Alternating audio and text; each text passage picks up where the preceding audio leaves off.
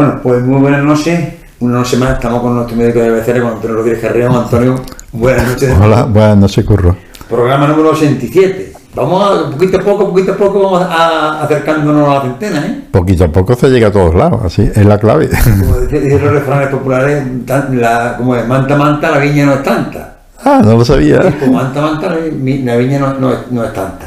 Que estamos ya en el programa número 87 es otra que estamos con un poquito de calor, hemos tenido una tregua, nos ha dado una tregua de temperatura, pero para que la temperatura van subiendo otra vez, que vamos ya cogiendo temperatura de, de, verano, ¿no? Es lo propio, es lo propio y así que no hay que asustarse, eso es así. Es, más, lo que no era normal es que a mediados de mayo tuviéramos tanta calor, esa ola que viene tan mala, que, hizo daño a la gente. ¿eh? Yo recuerdo, mi vez fue en Canarias hace pocos años, hubo una ola de calor en marzo, en abril, es decir, que Hombre, aquello otra latitud, pero que, que ola de calor en mayo también la ha habido alguna vez, sí. que... Lo que pasa, Antonio, es que dice que el cambio climático está aquí. No, eso está bien. No es que esté llamando a la puerta, que entrar. Sí. Bueno, no lo dices tú ni lo digo yo. No, no. Lo, dicen los científicos y, y, y, los hechos. Los científicos y los hechos. ¿Te, te ha caído esto? Me ha caído esto te ha caído. De, de, eh, Antonio, mmm, vamos, vamos a empezar con un tema gordo de, de Mundia al parecer ya se ha aprobado la ley de la eutanasia. Sí, hace un año. Ahora es el aniversario, precisamente. Ahí está, eh, se aprobó y ahora... El 25 de junio, hace pocos días. ¿Qué tienes tú que, decir de eso? Yo estaba leyendo eh, lo que ha salido en los medios, eh, el articulado es muy amplio, y según la Carolina Darias, que es la, ministra de sí, la ministra de Sanidad, dice que creo que son 180 personas que ya pidieron, solicitaron y han tenido la eutanasia. En mi opinión, la eutanasia, mm, tal como yo la concibo, yo creo que es algo interesante. Es decir, yo estoy de acuerdo, eh, entonces muchos estarán dicen, bueno, pero eso es como un asesinato, algo, matar a una persona. Bueno, es que aquí hay que ver los factores.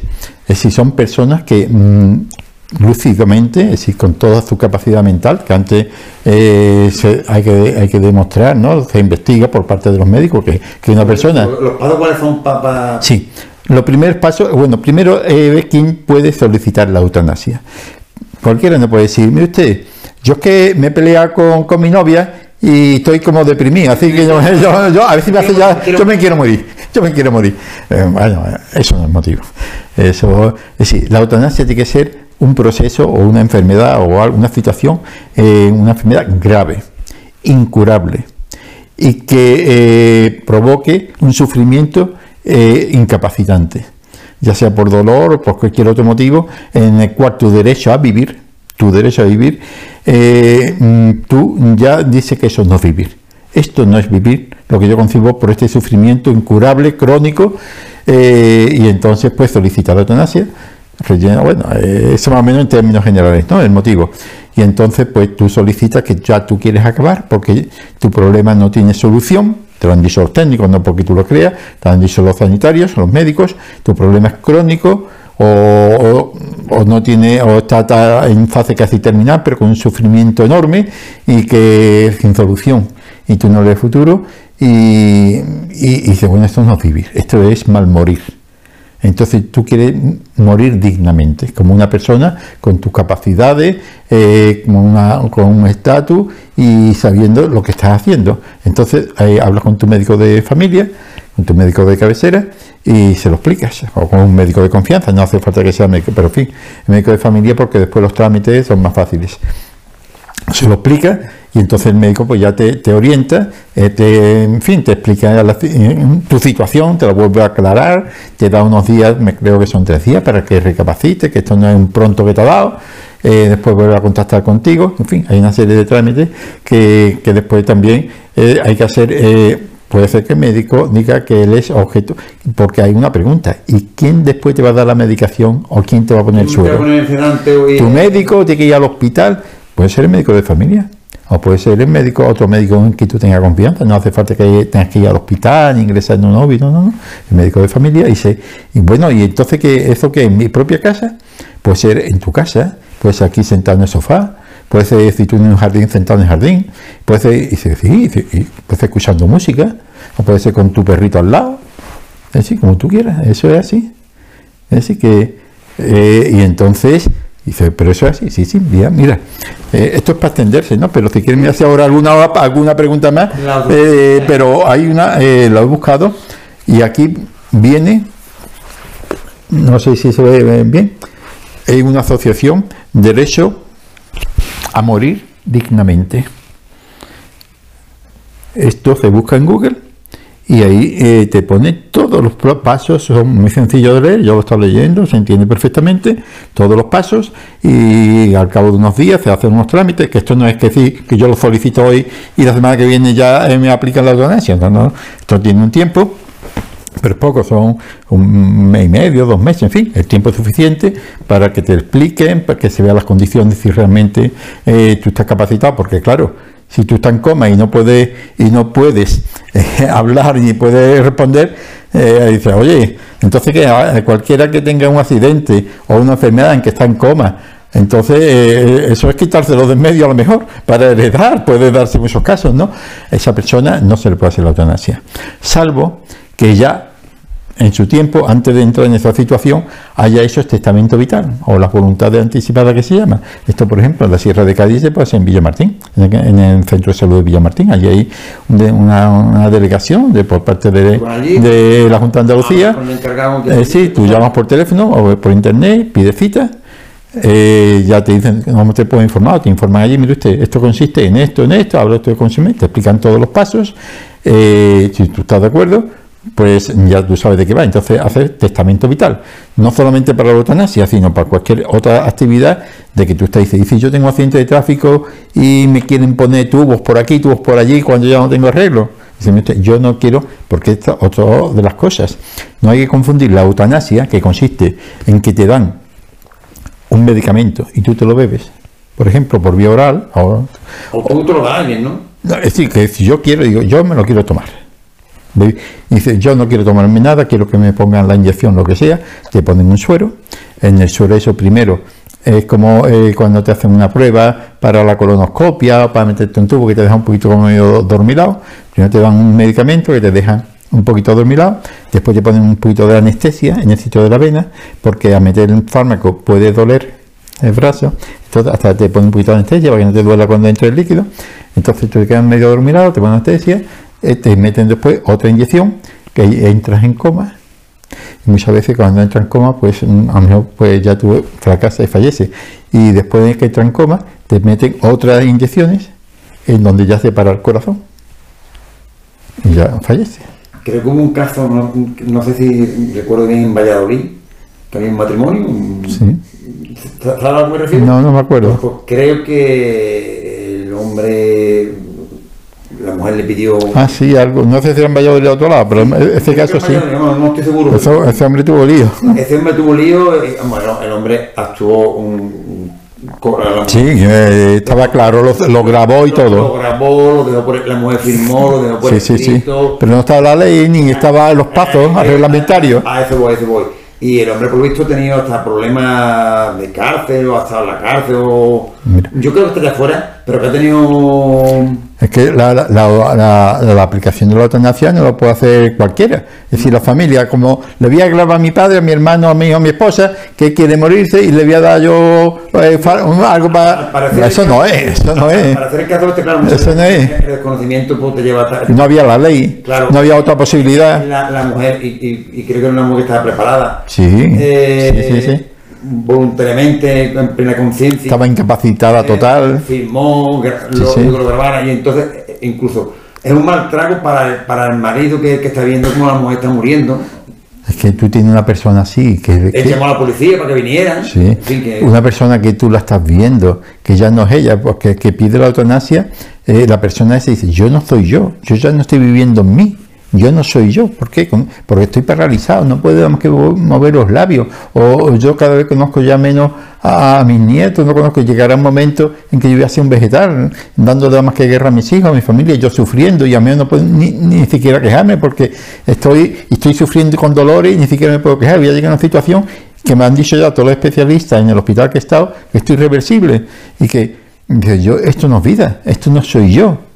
Y si para estar aquí un mes más, o dos meses más, un año más, si, si yo ya aquí, ¿qué pinto? Si yo soy como un vegetal. Mm. Y, y ese es mi futuro, porque eso me lo han dicho los médicos, que eso es lo que hay. Es que no hay esta enfermedad, no tiene otra cosa. Pues yo no quiero vivir, porque esto no es vivir. Y sé que usted tiene derecho a vivir. Y digo, sí, yo tengo derecho a vivir, pero no tengo obligación de vivir en esta situación. ¿Quién me obliga? ¿Qué ley dice que yo tengo la obligación de vivir con este sufrimiento sin solución? Sí, también tengo derecho a morir dignamente. A vivir dignamente y a morir dignamente. Es decir, que tampoco ya digo, no es un papel que tú firmas y mañana te aplica. No, no, no. Esto tiene para saber exactamente proceso. tu proceso para que la persona que pide la, la que pide la eutanasia sabe lo que está haciendo, de que no hay solución, de que se va a mejorar. Que los Es decir, que eso no es fácil. Los técnicos los especialistas mirarán, analizarán los casos. Es médico, después médicos que no formen parte de, que no, que no sea amigote tuyo, eh, médicos independientes, después una comisión también de médicos eh, aparte con psicólogo, en fin, que esto no es, ya digo, firmar un papel y ya está. Es decir, que no es que sea tampoco un trámite, de- pero que, esto tiene sus controles para evitar un asesinato, quitarse en medio a alguien por gusto. Así que eso está muy, muy bien estudiado. De todas maneras, yo ya digo, eh, derecho a morir dignamente en Google eh, lo explica, eh, yo lo he visto muy claro. De todas maneras, después tu médico de cabecera, sí, hay, hay médicos que al menos se niegan a aplicarte la eutanasia. ¿eh? Dice yo, mi opción de conciencia, y muy bien. Si, el, y lo explica muy bien en el blog este, ¿no? De derecho a morir dignamente. El médico, si el médico de cabecera o el que tú has designado no quiere aplicarte la eutanasia, va a otro. Y si no, va al centro de salud, al director, o contacta, si no puede ir, contacta a tu familia, lo que sea, y, y te, y te mandan a un médico para que hable contigo de los que eh, consideran que tú tienes derecho a morir dignamente y que esta situación está de acuerdo contigo en que eso es mal vivir y además indi- indignamente, su, tu concepto, ¿no? Que no, es- no es digno que esta persona, eh, queriéndose ya terminar porque no tiene solución y sabe que va a fallecer, sabe que esto va camino de eso, o que va a estar más viviendo un año, seis meses. Esto, esto es un crimen. Eso es forma de pensar alguno. Pues entonces hay médicos que son conscientes de ello y que el médico, eh, leí un artículo de un médico que aplicó la eutanasia, un médico de familia. Esto fue en este año, ¿qué ha pasado? Eh, catalán. Eh, está en internet, ¿eh?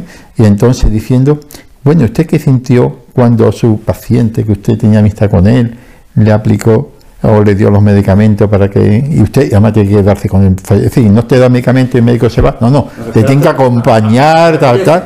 Como cuando alguien está y el médico va allí y certifica la función. Yo he estado un montón de... eh, por, nuestra profesión así. Yo he visto fallecer a niños, adultos en mis brazos, como el que dice. Es decir, él aquí, yo sentado en la cama, que se va a morir y, y esperando, Esperando. y esperando. El tiempo que haga falta. Eso, porque eso es así. Y porque entonces además no había hospitales. Ahora ya muchas veces fallecen en los hospitales cuando están así, ¿no? Pero en Templado de Rey, por ejemplo, he visto personas fallecer a mi lado y sabiendo la familia y todo alrededor, y eso es así. Y lo que me voy a referir, que, que no va a estar solo en ese momento. Y además, y, ya digo, es consentido y, y- como él quiere fallecer. Y todo eso está contemplado la norma. Y el médico este dice, ¿usted que sintió remordimiento de haber ayudado? Dice, en una situación extraña, pero después, mm, mm, oye, eh, mm, fue ah, eh, satisfactorio en el sentido de que se había cumplido la voluntad de él, que, había- persona. que era mejor para él, que ha descansado, como dice. Era era su voluntad. Mucha gente, cuando alguien fallece en esta circunstancia, dice, ha descansado. Ha descansado, pues, pues dice, es lo mejor que le ha podido pasar. Me refiero cuando hay personas que sufren mucho, que ya están en la, mi- en la misma familia, se consuelan así y dicen, mira, pobre ha descansado, porque eso no era vivir. ¿Sabe el concepto cuál es? No? Entonces, ahí en Cataluña y en Navarra y en algunos sitios hay médicos que ya han hecho ayuda a, a- a la eutanasia y hablan con estos compañeros, que es la primera vez, para mm, darle apoyo. Dice, oye, mira, que, que es que realmente, eh, si te encuentras raro o algo, eh, que esto es así, en fin, y le apoyan porque es que eh, están conscientes de que mm, están haciendo la voluntad de la persona. Yo no estoy a favor ni en contra, ni me voy a manifestar porque es una opinión personal, pero estoy poniendo más o menos Lo que hay. lo- los diferentes aspectos. Pasa parecido con el aborto. Ahora en Estados Unidos, sí, pues no, porque es parecido. No sé qué querías preguntarme. No, no, eso que te estaba diciendo que Lo de Estados Unidos, que hace poco, pues hace pocos días, allí. porque antes era un derecho que decían para todas las mujeres estadounidenses o algo así, tenía entendido yo, y ahora ya el Tribunal Supremo de Estados Unidos dice que el aborto no, que eso no es un derecho de la mujer sobre una vida, que no es suya, que es, la- es una vida, bueno, extraña, que de otra persona que es su feto o su, lo que sea, ¿no? Y entonces eh, no reconoce, ha, ha, dictaminado que eso no es un derecho y que entonces cada Estado diga si... Entonces, el problema del aborto es, peliagudo, ¿eh? Nos vamos a tratar aquí brevemente. No, porque el aborto, imagino, Antonio, pero lo que quiero decir tú es que cuando se, mm, se dice o se... Hay una vida humana. Eh, eso. ¿Cuándo empieza la vida? ¿Cuándo empieza la vida? ¿Desde que sale el espermatozoide? ¿Desde que se fecunda? ¿Cuándo? O cuando ha llegado tres meses de embarazo y a partir de los tres meses ya es vida. Ahí empieza o cuatro meses o cinco. Entonces, mira, ese es un problema cuando empezó, me acuerdo yo, a tratarse, mm, esto es muy antiguo, pero en fin, sobre todo con los anticonceptivos. Cuando las primeras píldoras anticonceptivas salieron al mercado, eh, decían, decía, bueno, eso es que es abortivo. Es decir, que es abortivo, que el ser humano chiquitito se expulsa y, deja que se muera. Luego, un aborto. Otro dice, es un crimen, porque si a una persona, ya sea chiquitita de un día, o sea con 20 años, la mata, o deja que se muera, porque la deja sin beber, sin comer, la expulsa, y dice, no, no, se ha muerto solo, lo dejáis, el, feto ha salido y se ha muerto solo, porque lo dejáis, hombre, claro, si usted deja un feto o un niño y lo dejáis tres días, cinco meses sin está muerto solo. Es decir, que eso es una falacia. Entonces, ¿cuándo empieza la vida? Cuando el espermatozoide fecunda el óvulo, y se unen los cromosomas de uno de otro y a partir de ese momento hay ahí ya una estructura que tú la dejas pasar, le das alimento en, dentro del vientre de la madre, del útero, y es cuestión de esperar a que pase nueve meses para que salga.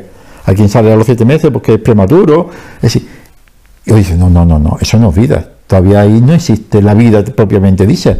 ¿Por qué? Porque está comprobado perfectamente que cuando se une el óvulo con el espermatozoide se forma un, un, cigoto, ¿El cigoto? que se llama así, ¿no? La, la, célula nueva que se forma, dice, y el 15% se expulsa espontáneamente.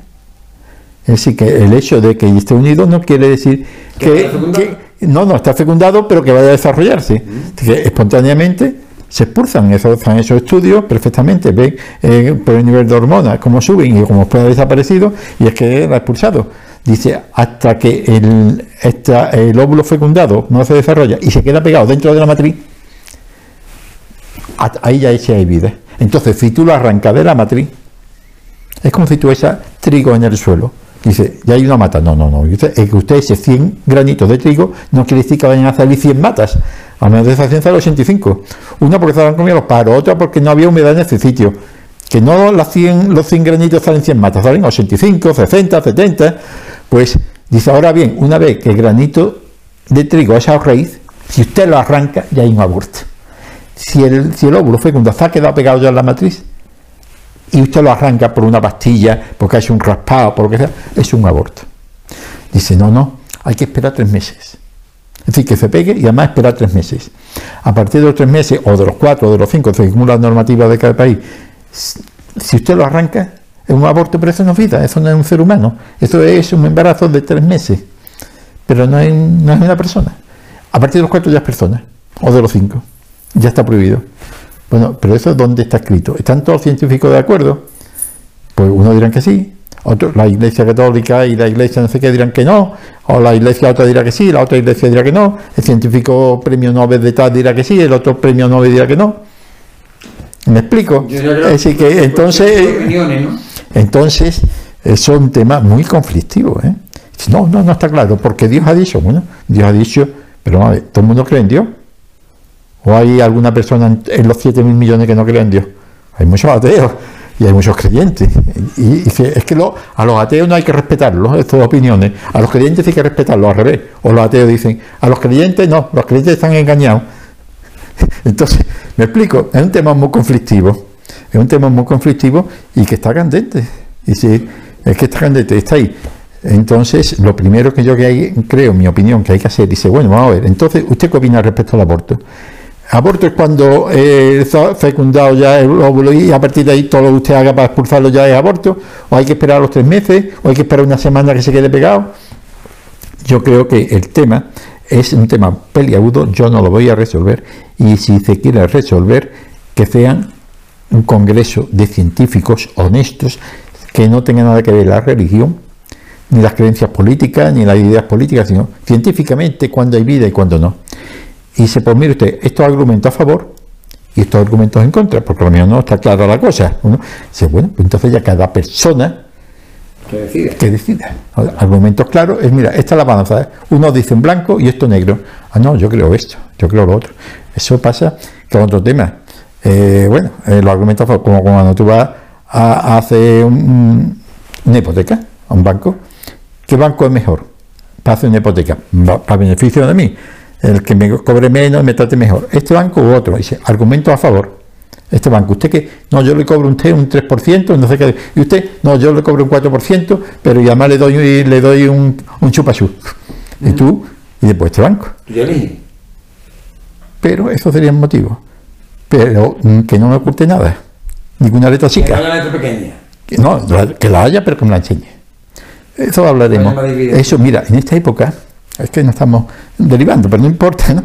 En esta época hay mucha crisis económica en el sentido de que tú vas a comprar una, una sandía, tú lo estás viendo, te vale, están diciendo los de comunicación, vale 3 euros el kilo a lo mejor, o 2, euros. El año pasado había un euro. Quien dice la sandía, eso es estrés, eso es ansiedad. Dice, ¿qué tiene que ver eso con la salud? Muchísimo, porque hay familias que no llegan. Bueno, y dice, bueno, porque no comas sandía? Pero ya no la sandía. Es que simplemente si el marido, que es, que digo yo, a- eh, peón agrícola, tiene que desplazarse a otra localidad de aquí a 20 o 30 kilómetros en su moto o en su coche, ya la gasolina no es como hace cuatro meses, lo que cuesta. Ha subido mucho, eso es economía para la familia. Si tú tenías pensado, eh, que digo yo, eh, comprarte eh, otro coche porque tú ya está hecho polvo, mm, ya no te llega. ¿Por qué? Porque te lo estás gastando en gasolina, en la luz, en la sandía, los pimientos, los tomates, los garbanzos.